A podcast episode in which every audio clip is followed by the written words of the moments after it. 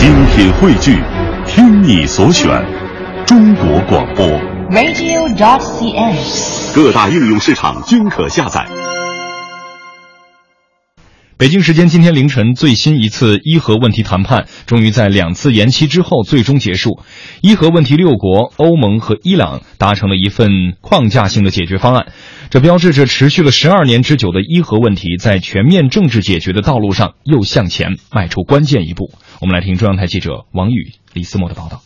这次的最新一轮伊核问题谈判在瑞士洛桑进行，原定三月三十一号结束，但是先后延期了两天，到当地时间二号下午才最终结束。达成协议之后，作为伊核谈判召集方的欧盟外交和安全政策高级代表莫盖里尼与伊朗外长扎里夫共同宣布了共同声明。协议规定，伊朗削减核设施，限制铀浓缩活动，而国际社会则会逐步取消对伊朗的制裁。伊朗外长扎里夫 When we implement our measures, there won't be no sanctions.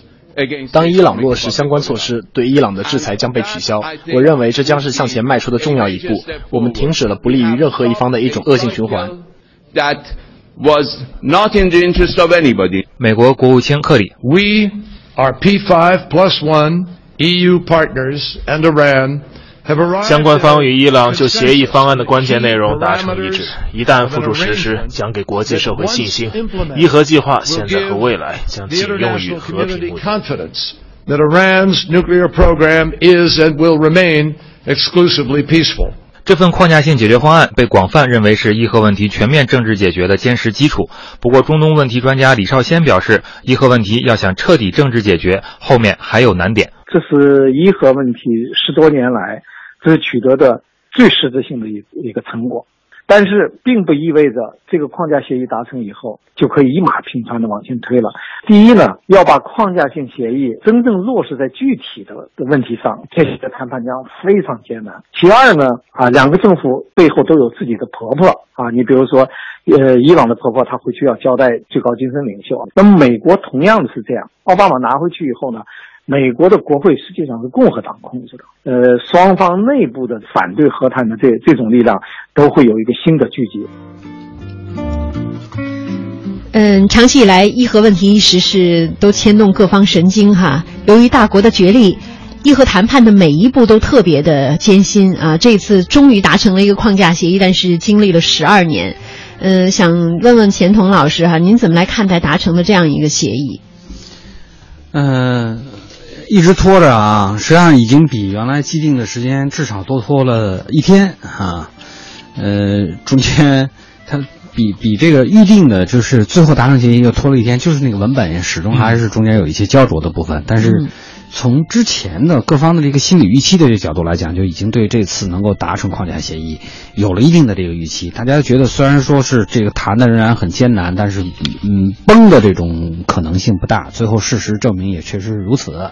那么框架协议签订之后呢，从呃一方的那个反应，一方面嗯是很这个兴奋，像这个已经有报道讲这个伊朗。呃，德黑兰街头已经到了一个载歌载舞庆祝谈判取得重大突破的这么一个这个人民众的一种兴奋的状态，因为长期受到国际制裁的这种压力，嗯确实是对他整个国计民生产生了一个非常大的一个影响。虽然它是一个富油国，但是它这个这两年石油产业受到了很大的影响。呃，大家也可能注意到，就是说有一段时间伊朗的民航飞机出事儿的频率挺高的，就是因为它制裁没有备件儿去这个更换，所以它已经对整个的日常生活造成挺大影响啊，叫十二年的时间，所以难怪这个德黑兰会出现这样一个欢乐的场景，也难怪国际社会这次会出现这样的一种兴奋的这种反应。啊、但是确实如这个李少先所讲，下一步真的这个还有的戏可唱呢。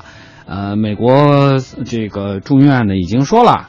呃，有些共和党的说你别看他们答了，啊、答了我到我这儿也也也通不过。那么这个事儿最后在这个伊朗最高层面呢，就是他因为他有一个最高最高精神领袖嘛，嗯，会产生一个什么样的一个呃决断，也还去值得观察。但是不管怎么样，就是说这次，呃，伊朗民众会对整个的这个最哪怕是最高层的一端产生一个影响。大家都知道老百姓是怎么想的，也会有所顾忌。呃，这个即便是有美国的像呃，共和党那样的，反正是你奥巴马政府干的事儿，我就一定要反对，有这样的一个声音，但是他也要多多少少顾及一下，呃，国际社会的这种舆论上的这种影响和压力，啊，特别是就是说，这个伊朗如果真正的走向，嗯，和平利用核能的这个大的一个方向，当然具体你比如说到时候怎么拆呀，呃，有些补偿性的东西怎么弄啊？因为拆也是一个挺麻烦的事儿啊，到底有多少？就铀浓缩到了一个什么样的一个程度？特别是大家可能很很集中的一个，是不是已经造出核弹来了？所有这些呃因素都还在一个待解的一个过程中间，呃，但是前面的事儿已经说明了，只要是坐下来谈，总比红着脸去闹要强。红着脸吵比红着脸的这种刀枪相向，那更是要强好多好多倍。所以，不管是从伊朗的利益、地区的利益、全球的利益来讲，就是大家如果都朝哪个方向去相向而行，呃，特别是有这些重要的一些相关方，能够在真正的解决问题上拿出一个坦诚的一个态度，啊，那么这个事儿，总的来说，应该说还是往一个向好的方向在发展。嗯，那伊核问题六国里面包括了美国还有欧盟这些重要的国家，再包括伊朗是一个核心方。双方像您刚说的这个红着脸拖了这么久，久拖未决，今天初步达到一个这个框架协定。那到底是哪一方对这个最终达到这样的一个初步结果做出了重要的推进的这一步？从这个国际政治环境来看，嗯，核心应该说还是美一方这次体体现了一些这个让步。过去你比如说这中间有有有咱们中国，咱们在这中间啊。呃，拉拉劝劝的这种事儿，肯定是，呃，一直是想发挥一个更大作用。但是核心方是美美美国和伊朗这两方。伊朗呢，是因为他在这个呃艾哈迈盖德上 下台，这个新政府上台之后，显然是在对外政策上有了一个相当大的一个调整。他用用一种更怀柔的、柔性的这种身段。伊朗的政治和外交政策有变化了。对，嗯，所以这次对推进整个的这个谈判还是起了一定的作用。呃，美国呢，就是说，就是呃，特别是从克里的角度来讲，他在当国务卿的期间，他自己其实他在中东方面是花了很大的气力的，嗯，呃，但是恰恰是中东这边一点没给他长脸。当时他有他大概曾经内部曾经有过一个分工，就是克里他自己觉得他专长在中东事务这方面，他是希望能够取得一个很大的一个突破的。但是，现在大家看，以色列、叙利亚，包括中东的一些固有的一些问题，始终是处在一个高度焦灼的一个状态。那么，奥巴马政府在，呃，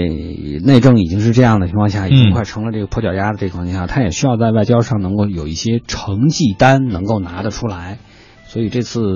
就是。应该说是拿出了一个成绩单啊，至少是对方方面面还是有所交代的一个成绩单，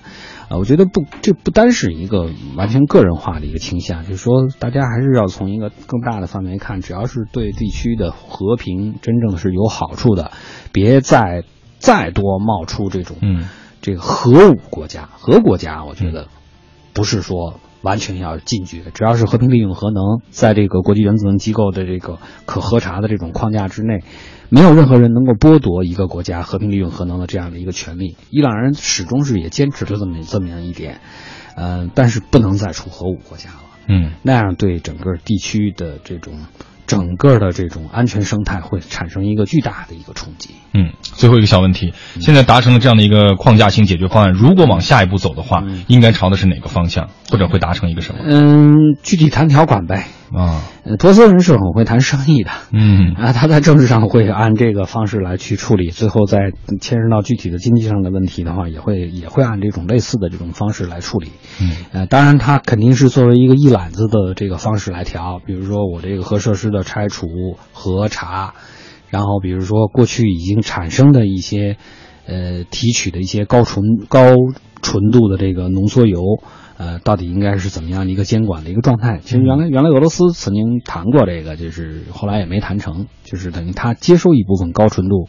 呃，浓缩铀。因为高纯度浓缩铀主要是造核弹用的嘛。嗯。你做这个核能生产，实际上要不要不了那么高纯度的这个铀。呃，然后伊朗人当然最关心的是，就是说等于是不是两个能够同步进行？就是你或者是你先把我的一部分的制裁措施能够给我去除了。